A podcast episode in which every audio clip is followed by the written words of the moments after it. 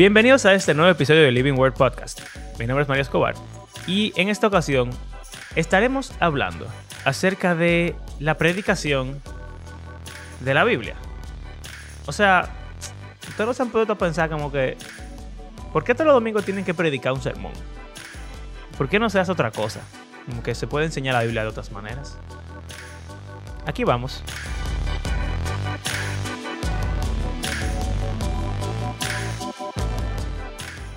Yo soy Abraham. Yo soy un hereje. Eh, Tú dijiste tu nombre ahorita y yo no dije el mío, entonces tenía que decirlo. Sí, perdón. es que en la intro Ok. es, es raro. Ok. Em, realmente, a veces yo me he preguntado, ¿cuál es la diferencia entre predicar y enseñar la Biblia en general? ¿Existe? Porque, ¿qué es predicar? Bueno, Como raro, o, ser, o dar un sermón. Porque No hay muchas palabras. sí, es verdad. ¿Predicar y dar un sermón es lo mismo? Es. Yo no sé. E Yo- incluso hay una palabra que es sermonear, Eh, hemos, eh, hemos hablado de eso en el podcast, de sermonear. con traducción latina. No me sermonees. No me sermones, mamá. Eh, eso es raro, en verdad. Porque los muchachos, por lo Eh, menos, eh, cuando, cuando tú le hablas de la. Biblia, ellos dicen que predicar siempre. No importa lo que sea. No me un- devocional. No, no, de que ahí, vi- ahí viene este a predicar otra vez. Eh, una clase de Biblia, un devocional, un conversatorio, lo que sea, es predicar para muchachos a veces. Lo cual eh, es triste, porque entonces predicar tiene una connotación negativa y entonces hablar de la Biblia Exacto. es predicar también, lo cual yo no creo que sea así. Vamos a ver. Dice aquí, predic... Están en inglés. También Eh. yo siento que predicar es como para que la gente se convierta. Mm. Eso no sería evangelizar. Sí, pero no sé, como que, palabras. como que en mi mente evangelizar y predicar son muy similares, excepto en la iglesia. En la iglesia predicar es pararte el domingo a hablar de la Biblia. Enfrente de todo el mundo. Hay otra palabra que estoy buscando. Una homilía. Ah, sí, una Homilía. Sí. Homilía. Eso se usa más en contextos católicos. Pero es interesante como... Bueno, pero los predicadores aprenden homilética. Exacto. También lo- los Entonces, evangélicos. mira, dice predicar. Definición de la RAE. Publicar, hacer patente y claro algo. Pronunciar un sermón. Ujú. Rep- ah, mira, reprender agriamente a alguien de un vicio o defecto. O sea, cuando Ok. tú vas a criticarle algo y en una práctica que no debería ser, se, puede, se usa coloquialmente como predicar. Amonestar o hacer observaciones a alguien para persuadirle de algo. O sea que hay muchas definiciones realmente Sí. de qué significa. Bueno, que realmente predicar. Predicar. es simplemente declarar algo. Esa es la definición básica. Mira que hasta en, en gramática está el sujeto y el predicado. Que es lo que se dice del sujeto. Entonces, predicar es simplemente decir algo, es una declaración. Lo que pasa es que en el Miren- contexto de la iglesia. En pero es diferente porque sermón, mira la definición. discurso cristiano u oración evangélica que predica el sacerdote ante los fieles para la enseñanza de la buena doctrina. O sea Wow. que sermón tiene una connotación cristiana y eh, interesante particular, ahí eso. como interesante, sí. Para enseñar. de coloquial, míralo aquí, coloquial, amonestación o reprensión insistente y larga. Realmente aquí se usa predicar de esa forma también. También. como que insistentemente y como ah sí, un sermón. También es interesante que, dependiendo de la denominación, predicar tiene una definición diferente en la mente de, de las personas. Porque en mi iglesia, por ejemplo, predicar, por lo regular, toma 45 minutos. El Tiene tres pastor puntos. tiene puntos y, no sé, basado en la Biblia. Pero en una iglesia pentecostal, quizá, de esa más hype, predicar puede durar hasta una hora y media, o puede durar media hora, y es un tigre parado en un escenario, puede ser diciendo como que aconsejando o, tú sabes, haciendo cosas más... eh, no quiero ser peyorativo en, en lo que digan, ¿verdad? Porque no creo que eso práctico, siempre sea... más práctico. Sí, práctico, pero Menos- también menos como... exegético. Sí, menos exegético, menos bíblico, menos enfocado en Dios y más enfocado en la vida de las personas, en que se sientan bien, en que tengan fe, cosas así. No, las palabras que estoy Como una evitando. charla motivacional. Exacto, algo así. que tú estás evitando. No, estás evitando autoayuda, Ah, ok. pero se parece. Eh, y no, o sea, no estoy diciendo que toda la iglesia pentecostal hagan eso. Por eso quise, quise evitar el término. Es un grupo específico de iglesias pentecostales, en este país por lo menos, que son así. Hay iglesias pentecostales que es un sermón, una prédica, es igualito a lo que tú y yo consideramos como una prédica. Eh, y en la iglesia católica, como tú leíste también, es diferente. Una prédica es muy diferente en la iglesia católica. Incluso ellos tienen un eh, leccionario, creo que se Ujú. dice, que básicamente ya lo que se va a leer y lo que se va a predicar ya está predeterminado para el- es cada semana del año, bueno, de todos los años. Ya Y- está definido. es muy Eh, interesante. También, eh, o sea, en la iglesia católica hay diferentes momentos de uso y de meditación de la palabra. Hay lecturas, eh, está la homilía, etcétera. Entonces, pudiera ser que la predicación no sea tan bíblica, porque ya se leyó. O sea, siempre la lectura que se hace en la misa es lo que va en la, en la prédica, Ujú. pero se lee, se hace en momentos diferentes. y es más Entonces, corta, yo creo. es mucho más corta y es más como lo que nosotros pensaríamos que es un devocional. Ujú. ¿Sabes? Una enseñanza corta, puntual, práctica por lo regular Práctica. también, pero exegética. No es autoayuda ni motivacional, sin- a menos que el pasaje sea así. Pero como que no es tan Biblia como nosotros pensamos, pero porque ya se leyó la Biblia y es simplemente algo diferente. Pero eso es lo, lo que es una prédica para ellos, en cierto modo. Sí. Y es interesante, es muy interesante eso del leccionario, como que si tú asistes a la iglesia todos los domingos por cuatro años, creo, tú escuchas la Biblia entera. Es interesante. Hay iglesias protestantes que duran 10 años con Yo un solo creo libro de la que- Biblia. Yo creo que, bueno, por lo menos en una iglesia aquí específica se hace cada dos años. Se lee la Biblia entera cada dos años. Exacto, cada dos o cada cuatro, algo así. Pero es diferente, tiene Sí. su forma, su liturgia diferente. Y tiene sus pros y con cada una, me imagino. Ok. Pero ahora, enseñar es mucho más general. Porque yo puedo enseñar física, matemática, sociales, lengua española, inglés, Biblia. Entonces, sí, en verdad yo, yo creo que predicar es una categoría, una subcategoría de enseñar, supongo. en cierto, en cierto modo, una predicación tiene que tener una enseñanza. Exacto. Pero cuando ideamos este episodio, lo estábamos pensando de forma bien específica, las dos palabras. No es simplemente enseñar y que cualquier forma de enseñanza. Aunque yo creo que en enseñanza somos, tenemos una idea como un poco más abierta de lo que pudiera ser. Sí, Pero yo creo que en lo que hemos hablado tú y yo, siempre hay dos, o sea, una diferencia muy grande. Y básicamente tiene que ver con, primero, monólogo versus conversación. Y quizá, bueno, yo creo que ya es la, la única diferencia, principalmente. En lo que tú y yo hemos hablado. bueno. Ah, bueno, sí, depende, depende. de- Bueno, eh, también depende de cuál es el ideal que alguna gente define, porque se da mucho dentro de la iglesia en general, depende de la denominación, que cogen un término y le dan una definición particular y entienden que esa es la definición como oficial y que Bíblica, cualquier otra sí. es una como que le falta. O aunque también se hace en el mundo ahora, de que tú coges una palabra y tú le cambias el significado y ya entonces significa otra cosa y ya lo que se decía ya no es, entonces es así, los idiomas van cambiando y Exacto. cada grupo con sus motivaciones, ya sean buenas o malas, le dan diferentes significados a las diferentes palabras.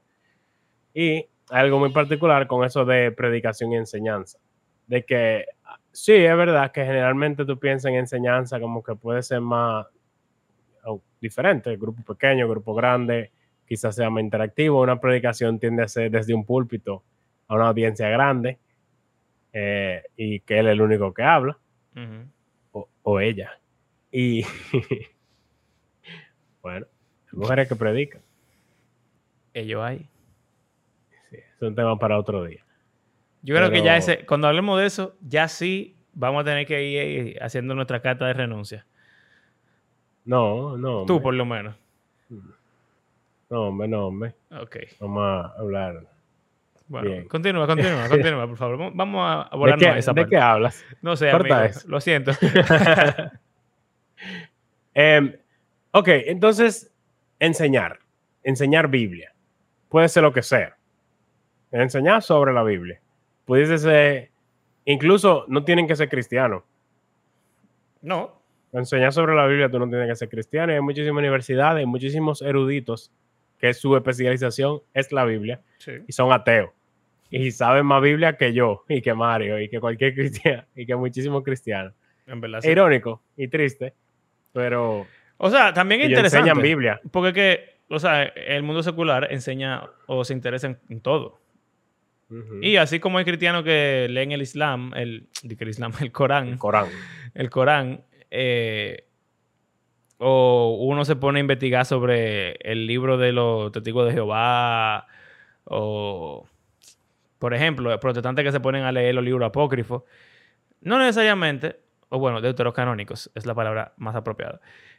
Eh, no necesariamente tú creas que lo que tú estás leyendo o estudiando es divino o inspirado o revelado o algo así, pero como eso te interesa y tú, o sea, tiene algún tipo de valor. Yo no creo que ningún ateo diga que la Biblia no tiene ningún tipo de valor. El, eso te iba a decir, hay dos tipos de ateos. Eh, que hay un, hay un tipo de ateo que es como un rebelde y que está como herido con el cristianismo y con la Biblia y la religión. Y como que dice que todo es mentira y que no sirve y que ha dañado la humanidad y la sociedad y la cultura, etcétera. Pero hay gente que son pensantes que reconocen que la cultura occidental ha sido definitivamente influenciada por la Biblia. Es imposible decir que no ha sido así y que el impacto ha sido, o sea, no fuéramos lo que somos si no hubiese sido por la Biblia. También está el punto medio de decir como que el Antiguo Testamento dio un desgraciado y lo odiamos, pero Jesús, si todo fuera Jesús, quizá yo quisiera ser cristiano. He escuchado varios ateos que piensan eso. Mm. Interesante. Pero, o sea, independientemente, la Biblia entera, el cristianismo, que es también como que una religión en el occidente fue la, la de la mayoría de la gente por muchísimos años y bueno, todavía, hoy. Exacto. Exacto. Pero definitivamente ha tenido un impacto y es bueno estudiarla y ver como, ok, ¿por qué ese libro es tan importante? ¿Qué, qué tiene? ¿Qué es lo que dice? ¿Cómo es que ha impactado la cultura y la sociedad occidental y hasta el mundo entero? Quizás eso pudiera ser otra diferencia entre enseñar y predicar. Que enseñar, tú quizás pudieras estar más enfocado en... Académico. O sea, en teoría, en, en, detalles, en entender, como entender el texto en, en, una, en un nivel textual, valga la redundancia, en un nivel histórico, en un nivel cultural. Incluso eh, lingüístico. Lingüístico, exacto. Y predicar tiene que ver con todo lo de exhortar, reprender, eh, como lo más práctico. A mí no me gusta mucho diferenciarlo así porque yo siento que, sobre todo con la Biblia, pero en todo, cuando tú aprendes algo, tú no te puedes quedar igual. O sea, o tú lo ignoras o tú haces algo con lo que sea que tú estás aprendiendo. Y me ha pasado en mi estudio de la Biblia personal, por ejemplo, que puede ser bien académico, por decirlo así, pero no significa que uno no sabe una enseñanza, una aplicación, si es la palabra que uno quisiera usar. Eh, pero por lo regular la prédica son como que, o sea, la diferencia, por ejemplo, entre una escuela dominical, que es enseñanza, y una predicación del, sermón del domingo sería como que el sermón, todo llegando a esa aplicación final y la, y la escuela dominical es simplemente, yo quiero que tú entiendas la Biblia. Y punto. Bueno, puede ser. Sin embargo, como alguna una diferencia como importante, según aquellos que dicen qué es predicar realmente, eh, dirían que el que se para en un púlpito y predica, entre comillas, pero realmente lo que hace es enseñar, es un mediocre. ¿Por qué? Ajá. Y es algo que yo estaba pensando sobre el podcast también. Generalmente aquí en el podcast enseñamos, según lo que hemos hablado. Estamos hablando sobre el texto que dice, conexiones que hay con esto y con aquello. Mira que este pasaje, este versículo, estas palabras, no sé cuánto. Chulísimo. Y apasionadamente, claro. Eh, sin embargo. Algunos apasionados. Sí, sí. sin embargo, como que generalmente se queda ahí acaba el episodio, continuamos la siguiente semana y vemos, wow, mire, qué chulo, ¿verdad? Y se quedó. A menos cuando tratamos ya temas más particulares, ahí quizá nos vamos un poco más eh, predicativo. sí, creo que, creo que eh, lo, por ejemplo, en, en, el episodio que hemos ido, lo de la temporada anterior, que estábamos tirando mucha puya, muchas veces terminamos con algún tipo de reflexión o aplicación. Pero lo que hemos estado haciendo de estudiar pasajes bíblicos de Génesis, ahora estamos en Éxodo, muy pocos tienen aplicación, muy pocos, o casi ninguno. Y, ah, ok, entonces, ¿por qué yo digo que pudiese ser mediocre alguien que se para en el púlpito solo a enseñar? Bueno, que es que esa es la parte, en cierto modo, más fácil. O sea, después de que ya tú sabes todo lo que el conocimiento tú lo vas adquiriendo y transmitirlo a otros no es tan difícil. Incluso a veces nosotros mismos vamos leyendo en el texto y notamos cosas que quizás no habíamos notado antes y la decimos, wow, mira, aquí dice tal cosa eh, y eso llama la atención. Pero el trabajo más difícil de la predicación es ver cómo ese pasaje lo analizamos, desmenuzamos, vemos cómo se aplicaba a la audiencia original. Pero ahora yo tengo que ver eh, principalmente en el Antiguo Testamento, cómo esto está relacionado con Jesús. Que a veces lo hace, muchas veces lo hacemos aquí en el, en el podcast. Cómo esto se relaciona con Jesús, su vida, muerte, resurrección, quién Él es, lo que Él hace, su plan con la humanidad, el plan, o sea, el propósito de Dios, cómo se relaciona con esto que estamos leyendo. Porque creemos que la Biblia es una sola historia que apunta a Jesús lo cual significa que cada historia que vemos tiene que ver a Jesús de cierto modo. Aunque, déjame, déjame tirarte ahora. Claro, claro, tira. Tírate una puya. Porque es, yo creo que va más allá de ahí entonces. Porque tú pudieras decir, mira, este pasaje eh, de Génesis o aquí en Éxodo hacen la Pascua y mira Jesús el Cordero de la Pascua.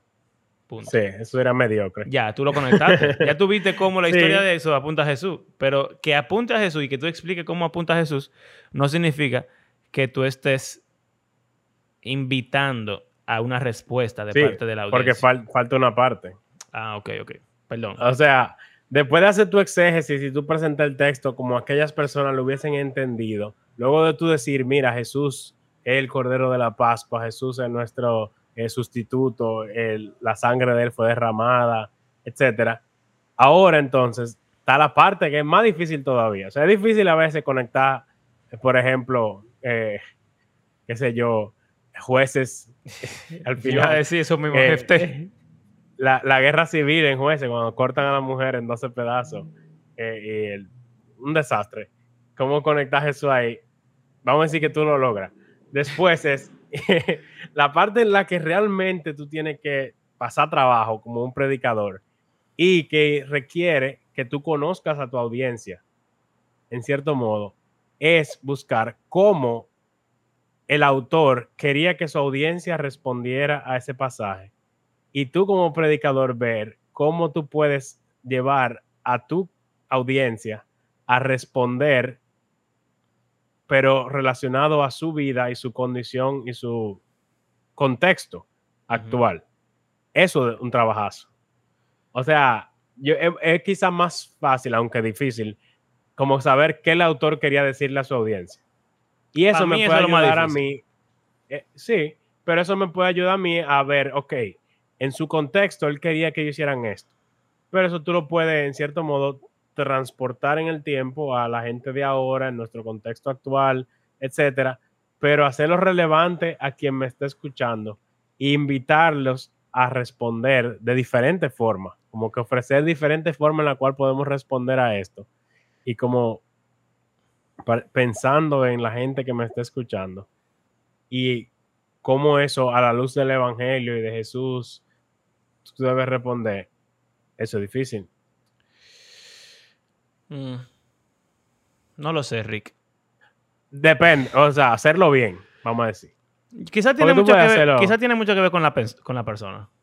Yo siento que tiene más que ver con la persona y con la empatía, la empatía, la destreza comunicativa y el don del espíritu para no ser tan, eh, eh, secular. Porque mira qué pasa. Yo creo, bueno, por, por ejemplo, en, las, en el Nuevo Testamento, en las cartas, me ha pasado. La lucha es real. Porque Pablo dice cosas que hay veces que uno quisiera tomar literal, pero quizá uno no debería tomar literal y uno debería contextualizarla en nuestro tiempo. Ujú. Un ejemplo que creo que no es tan eh, controversial. Eh, hay un pasaje que dice que los hombres deben tener pelo corto y las mujeres deben tener pelo largo. O menos controversial que las mujeres deben tener un velo. O que la mujer tiene que, el mismo pasaje, tienen que tener un velo. Sí. Entonces, yo no veo mujeres andando con velo en la iglesia. Muy pocas veces nos ponemos... Muy pocas veces. Hay una iglesia que sí la usa. Sí, claro. Pero eso es lo que pasa. Son muy pocos los casos. Y son muy pocas la- las veces que uno lee eso y, y cree que debería ser literal. Sí. Ahora, también, lamentablemente, son muy pocas las ocasiones en las que yo veo que se explica por qué no debería ser literal y se hace ese ejercicio que tú estás mencionando. Ve qué Pablo quiere enseñar a su audiencia, cuál es la respuesta que él quiere buscar de ellos y cómo eso se puede co- recontextualizar a nuestros tiempos. Eso es difícil. Es difícil. Sobre todo cuando son cosas muy, o sea, son cosas muy prácticas o son enseñanzas muy específicas. No te ponga dos telas en una ropa. No coma cerdo. No use pelo largo. Usa velo. Ahí tú tienes que hacer un trabajo más fuerte. Yo, yo entiendo. Salúdense con un beso. con un beso santo. santo. Tú tienes que hacer un trabajo más fuerte y más responsable, en verdad, de hacer eso que tú estás diciendo. Ahora, hay pasajes, y yo diría que son la mayoría en la Biblia, que no son específicos. Dígase. eh, Las historias, generalmente. las historias, exacto. ¿Qué podemos aprender? O sea, ¿qué quería Mateo que uno... qué, cua- ¿Qué respuesta quería Mateo obtener de su audiencia cuando él contó el Sermón del Monte? Por ejemplo. Ese no es tan difícil. Eso no es tan difícil. Es, una, es algo casi atemporal. O-. O, quizá es atemporal, en verdad, el Sermón del Monte. Sí, sí. Entonces, es bien fácil tú poder recontextualizarlo. Ahora, ¿qué sí es difícil? Yo, yo entiendo. Volver otra vez a lo súper específico y práctico. Como tú dices, ah, tú eres la sal de la tierra. ¿Cómo tú puedes ser la sal de la tierra? Exacto. Ahí se vuelve difícil. Pero las prédicas que yo veo no son así siempre. Casi nunca. Ah. Sí, por eso yo decía como que es lo que dicen alguna gente que es el ideal. ¿Qué, pasa? La mayoría de gente se limita a enseñar. Y por eso decía que Mm. Es, es mediocre en el sentido de que no se le dedica el tiempo que se debería para pensar en esa parte, sino que tú te la pasas viendo la palabra en griego, que en hebreo dice aquí, que tal cosa, y la mayoría de la gente está como que... ah, ajá, sí, No eh, pero se queda ahí. Como que, Ahora, pero dime tú- qué hacer. Y eso no, eso es otra cosa también que hay que evaluar. Bueno, pero si, tú, esa si actitud. tú siempre estás predicando así, como recontextualizando, yo creo que tú, en cierto modo, estás enseñando a la gente a recontextualizar también. Sí. Lo cual debería crear gente más independiente. Pero, de nuevo, para tú crear gente independiente, tú tienes que enseñar. Predicar no crea gente independiente, en verdad. Enseñar a la gente a predicarse a sí mismo, pues las Sí. va a, a a ser independientes. Que es la razón por la cual el discipulado es tan importante. Claro. Exactamente. Pero tú sabes que en la prédica, como eh, un predicador famoso dijo, que la predicación desde el púlpito es el momento en el cual tú puedes como enseñarle a la congregación entera al mismo tiempo. Mm. Entonces, sí, tú lo conoces muy bien. Sí, sí, sí. Obviamente, hay diferentes niveles ahí. Hay gente que no sabe absolutamente nada. Hay gente que son unos verdugazos en Biblia, unos eruditos. Eh, pero tú tienes que alimentar, apacentarlos ¿Tú sabes a qué me pasa con eso? Que yo siento que aún siendo un erudito o siendo un novato, del púlpito y de la prédica del domingo, la gente lo que sale repitiendo. Y entonces llegan al a un pasado, vamos a decir que el, el pastor está enseñando sobre Mateo otra vez, hizo una prédica y en mi devocional, tres meses después, me toca leer Mateo. Yo no voy a hacer el trabajo de exégesis y de interpretación Mm. y de reaplicación y todo eso que hizo el pastor. Yo simplemente voy a acordarme de lo que él dijo y voy a decir, ah, mira. Y si tú te pones a hablar con la gente, ¿qué, qué tú te encuentras cuando tú debates con las personas y cosas así? Que no te saben fundamentar sus argumentos. Solamente saben No. cuáles son los argumentos y saben que son verdad. O creen que son verdad. Claro. Porque se lo enseñaron en la iglesia. Como dice Andrés siempre. Exacto. Eso ese es su argumento, básicamente. La gente no piensa, simplemente, la mayoría, simplemente dice lo que ya han escuchado. Confían en que quien le enseñó sabe lo que estás diciendo, entonces simplemente yo lo creo y lo digo para adelante. Entonces, Es, es así. eso es un fallo.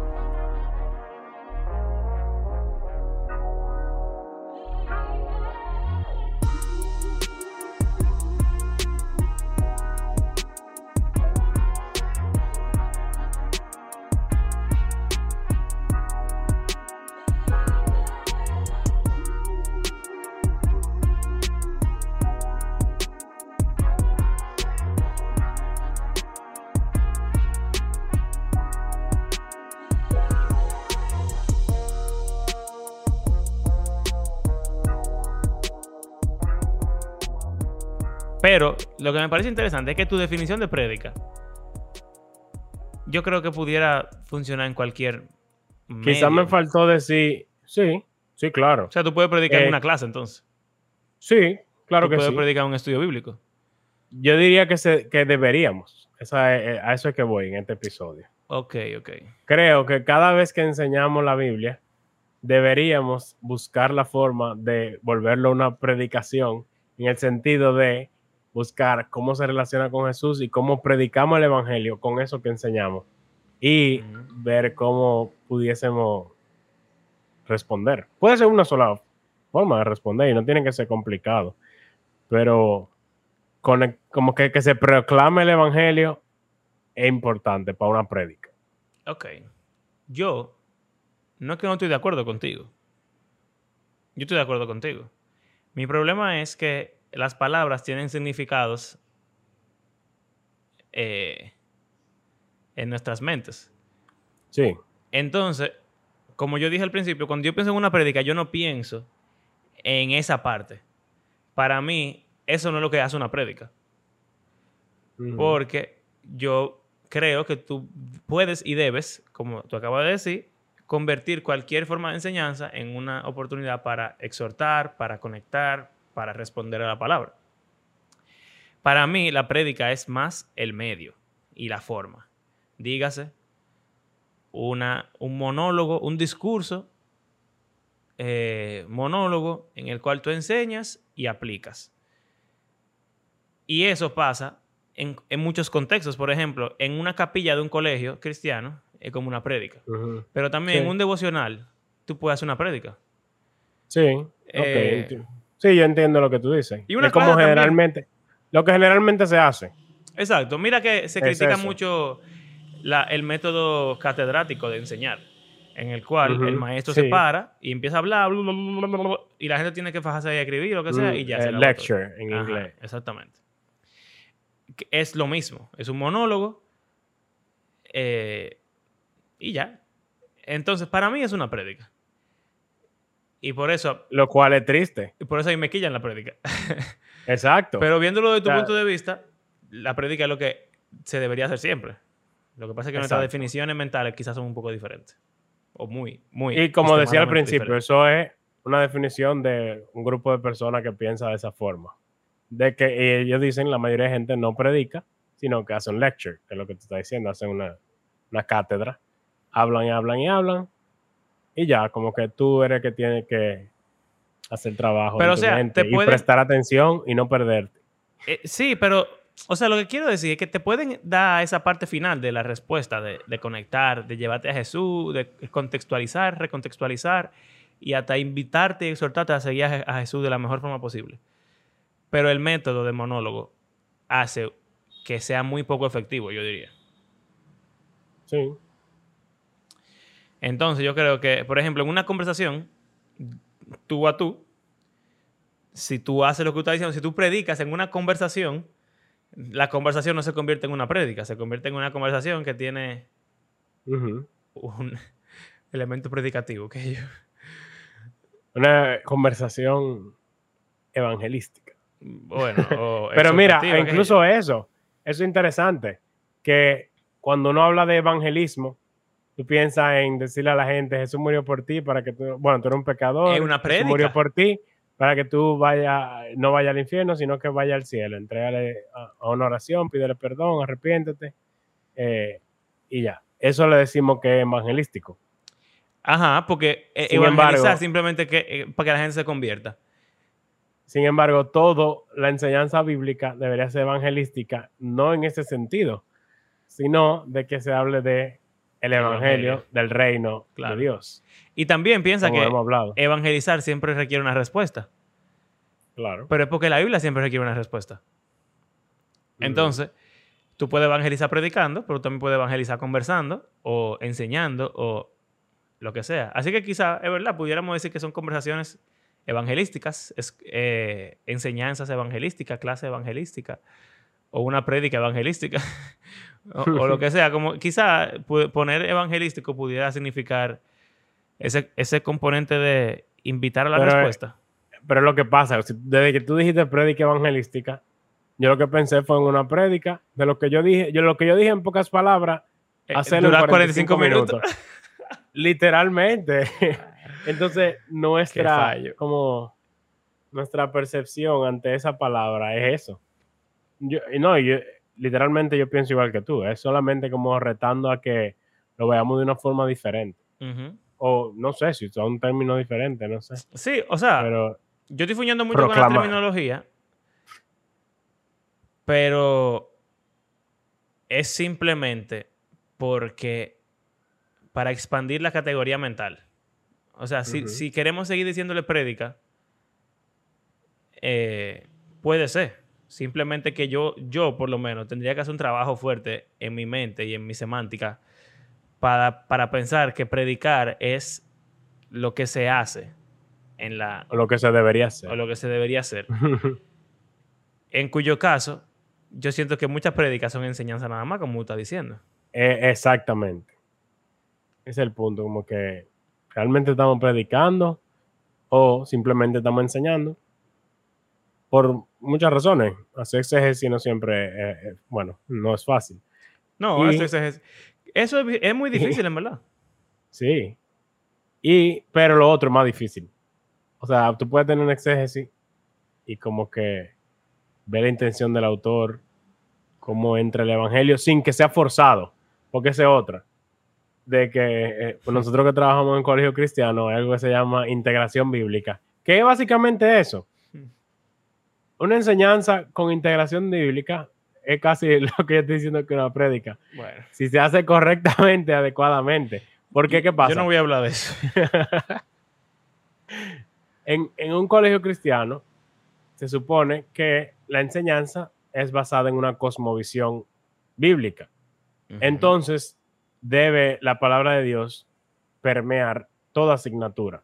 Se habla mucho de integración, de cómo eh, la materia es relevante para tu vida. O sea, como la pregunta clásica de que, ¿en qué me va a servir esto? Ajá. Eh, es básicamente eso, conectarlo con la vida de en qué me va a servir, pero también con el Evangelio y con Cristo y la palabra y la Biblia. Y todo junto.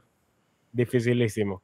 La gente dice como que no, que uno se vuelve experto y decir que no, no. Eh, Quien dice que eso es fácil, lo hace de una forma extraña. Yo creo O- que Come, come Biblia en su A- mente en su vida todo el tiempo. Mira, te voy a decir algo. Un comentario. Pero no es, no es destructivo. Yo creo que uno de los una de las razones por la cual tú dices que es difícil y la gente hace que sea difícil es porque por lo regular yo siento que la gente quiere sacar una enseñanza especial de cada texto. Como si por, por la creencia de que cada palabra, cada versículo, cada oración, cada punto y cada coma es inspirada por Dios y es útil para enseñar. Yo veo que la gente, por ejemplo, toma el versículo Jesús lloró y te quiere una agarrar, prédica. hacer una prédica de ese versículo y hacerte una exhortación y una enseñanza y un qué sé yo qué de una aplicación para tu vida. Y la gente No, a decir- obviamente, obviamente eso no es que yo me refiero, pero continúo. yo sé- o sea, yo sé que no, pero, o sea, eso, eso son dos palabras. Tómalo, ponlo como 15 palabras o, o 50 palabras, como un capítulo, incluso pudiera ser. Porque la mayoría de prédicas son de un capítulo solamente.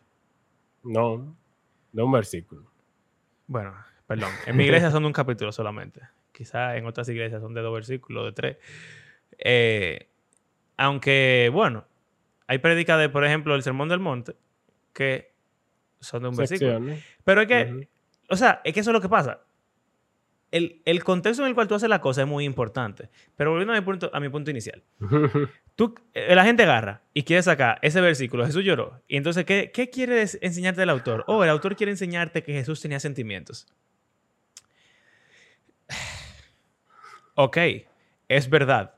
El autor quiere que tú sepas que Jesús tenía sentimientos de compasión hacia su amigo Lázaro. Entonces Dios tiene compasión de ti. Ok, Dios tiene compasión de ti. Así que tú tienes que tener compasión de la gente. Ok, es verdad, tú tienes que tener Sí. compasión de la gente. Pero tú no crees que tú pudieras haber buscado otros pasajes que realmente quería decir eso específicamente, en vez de coger. Como el que dice llorad con los que lloran. Exacto.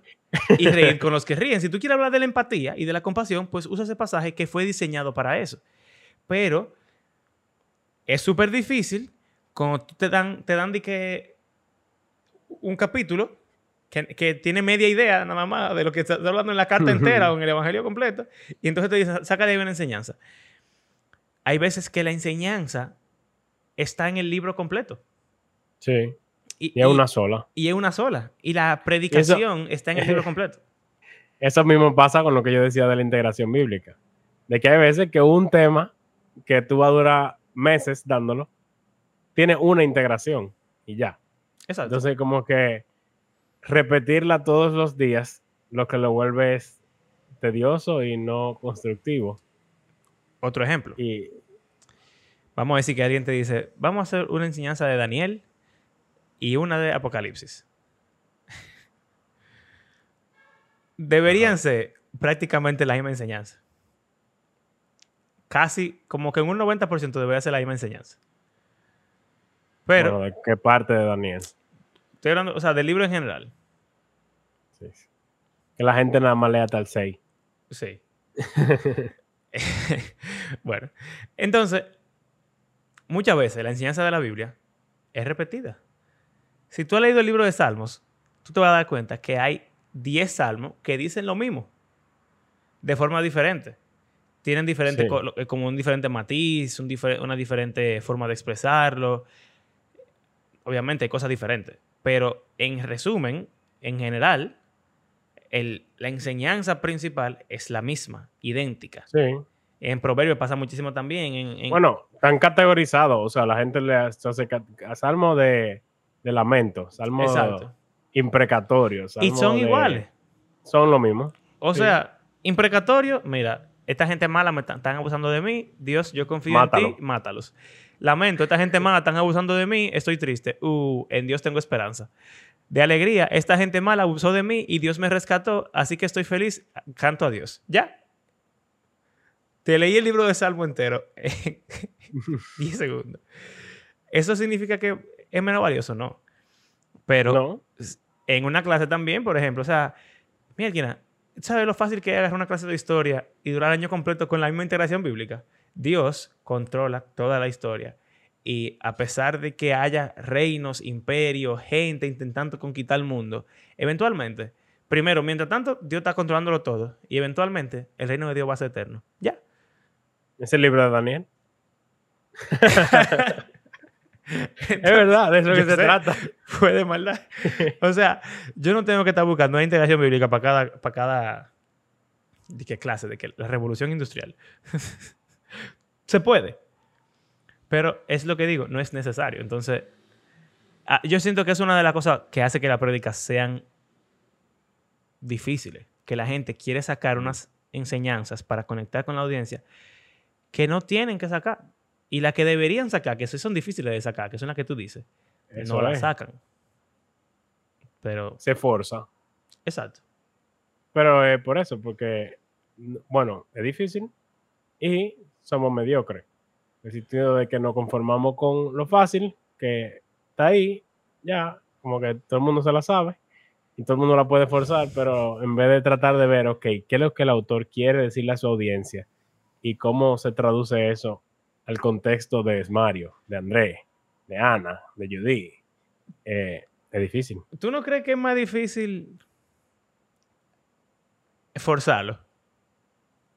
O sea, ya tú te después de que tú te entrenado a forzarlo, es fácil. Pero yo siento que sacar una enseñanza de Jesús lloró es difícil. Tú Dificilísimo. tienes que inventar demasiado. Sí. Pero sacar una enseñanza, Ok, a lo que me refería difícil es que requiere de mayor preparación. Quizá. Tratar de ver qué, qué dice el autor. Es que, es que No. yo siento que se hacen se en las dos igual. Mi- Es difícil en la dos, ¿verdad? Yo creo que lo difícil, la dificultad de la que tú hablas, es una dificultad más de conectar, de empatía y de conocer a tu audiencia, que es lo que tú estás Y diciendo. el evan- de- o sea, y como el evangelio se relaciona con la Biblia entera. El- o sea, eso es basado en eso que dice Jesús en Lucas 24, de que desde Moisés y los profetas, etcétera, le enseñó cómo la Biblia entera trata sobre Sobre que el Mesías tenía que padecer, eh, resucitar, etcétera. Entonces, la Biblia entera se supone que se trata de eso, según Jesús. Entonces, es ver cómo conectar el evangelio y cómo transmitir esa enseñanza del autor. Pero sí, hacer eso de cada pasaje, encontrar una verdad y una. Y algo que haga sentir bien a la gente también. Realmente es lo que se busca. O, o, o lo contrario, echar boche a la gente. también. que también que también, le, que también le encanta a la gente. Claro. Sí. A la gente le gusta que le echen boche. Y, y una pregunta, ¿y si, y si es más difícil hasta que tú aprendes a conectar la Biblia con Jesús? Después de que tú aprendes, probable. se hace fácil. Porque ya tú Es como que estás entrenado. Sí. Estoy- siendo tan quiquilloso porque yo siento que para mí es fácil. Y se me Bueno, hace pero más no, difícil pero no lo hacemos. Yo intento hacerlo cuando yo predico o doy clases. De yo digo en el podcast, por ejemplo. Ah, ok, ok. Bueno, entiendo. Ok. Lo que pasa es que también yo creo que hay como un contexto para cada cosa. Nunca hemos determinado que el podcast como que tiene ese propósito realmente. Nunca hemos No. determinado si, el, si quisiéramos hacer ¿Cuál es el propósito de Sí, Vemos realmente. que la Biblia está viva. Sí, y que tiene poder para transformar el mundo. Y en la forma en la que por lo regular lo estamos haciendo, o sea, estamos demostrando eso, es solamente en la parte de ayudar a la gente a que la entienda. Ujú. y, y a motivar a la gente a que tenga conversaciones como esta. Exacto. De, Con la esperanza de que después la gente haga la parte difícil solo. Ya. Pero si nunca a nadie le modelan cómo se hace la parte difícil, nunca la va a hacer. Ok. Es verdad. Sí, sí, tú tienes, tú tienes toda la razón. ¿Tú crees que deberíamos entonces incluir eso en el podcast? Por lo menos más Podemos intencionalmente. hacer una prueba.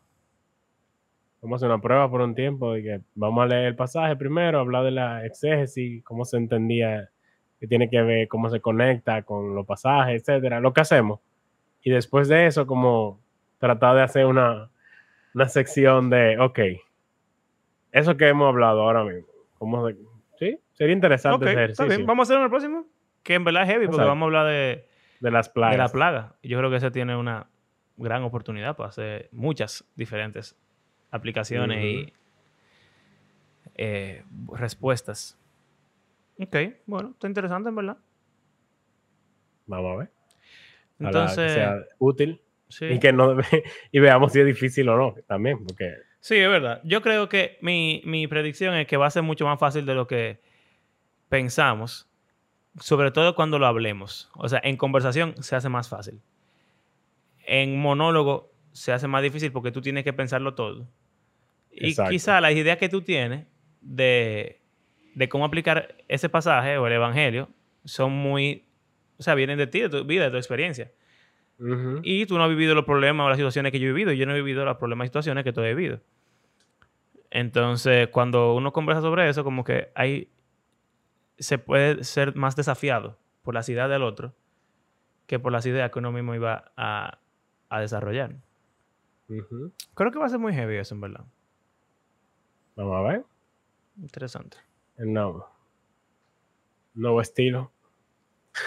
El podcast siempre está cambiando Claro. de forma. Siempre, Siempre informado. reformada. Sí. Ey, tenemos que dejar de hablar tú y yo, man. Ya eh, eh, es, es extraño. Bueno, entonces, en conclusión, deberíamos siempre predicar en vez de enseñar, eh, tomando como, Pero- como referencia tus definiciones. Extraña. Ajá, que es que enseñar es simplemente como dejarlo delante de ti, lo que la Biblia dice, entre comillas, mientras que predicar es más motivar a la respuesta, ver cómo se conecta a Jesús, cómo se conecta al Evangelio, cómo se conecta al mundo y cómo Y vamos a ponerlo, participa. cogiendo de lo que tú dices, haciéndolo juntos en comunidad. Exacto. Entonces, o la sea, otra que no parte sea de- simplemente lo que yo pensé y transmití, sino lo que todos juntos vemos como que brainstorming, ok. Y entonces. Exacto. Y que también quizá, si algún pastor oye esto en algún momento y cree que somos unos herejes por decir que las prédicas son aburridas, en verdad a mí me encantaría que algún día un pastor escuche eso y no piense que es una herejía o una insensatez o simplemente lo, lo ignore. No. Eh, problemas espirituales. Sí, o, o simplemente como que, ah, ok, pero no, lo- no, no hace nada. O sea, me gustaría ver en algún momento una iglesia donde el pastor, cada domingo, en vez de predicar monólogos, busque la forma de interactuar más con su iglesia o con el público. Porque creo, o sea, nunca lo he visto en verdad. Y creo que si se hace lo que tú dices de predicar y se deja de hacer lo que yo creo que es predicar, tanto por lo menos, porque obviamente una audiencia grande requiere un trato un poco impersonal, pero por lo menos intentar como, como algo un poco más interactivo. De verdad creo que sería mucho más fructífero el, El predicar o el enseñar o el compartir la palabra o lo que sea que se llame eso. Homilía. La homilía. bueno, está bien. Gracias por acompañarnos. Tienes que sacar tu nota todavía. sí, sí. Vamos a esperar a que Abraham saque sus notas de Ah, la cierre. saco. Esa que te iba a decir. No, dale. Ya te empezaste. Ok. Hay que ser participativo. Gracias por acompañarnos en este episodio. Creemos que la Biblia es un libro que está vivo, que tiene el poder para cambiar la vida de sus lectores y de transformar el mundo. Si disfrutan del podcast, compártanlo en las redes. Y si quieren apoyarnos económicamente, pueden hacerlo a través de nuestras plataformas de PayPal o Patreon. Gracias por hacer este podcast parte de su rutina semanal. Hasta la próxima. Adiós. ¿Cuándo, señor, ¿cuándo que Abraham va, va a cogerle el piso a eso y lo va a hacer como con flow? Cuando lo hagas semanal. Está bien, pues lo vas a hacer. mañana.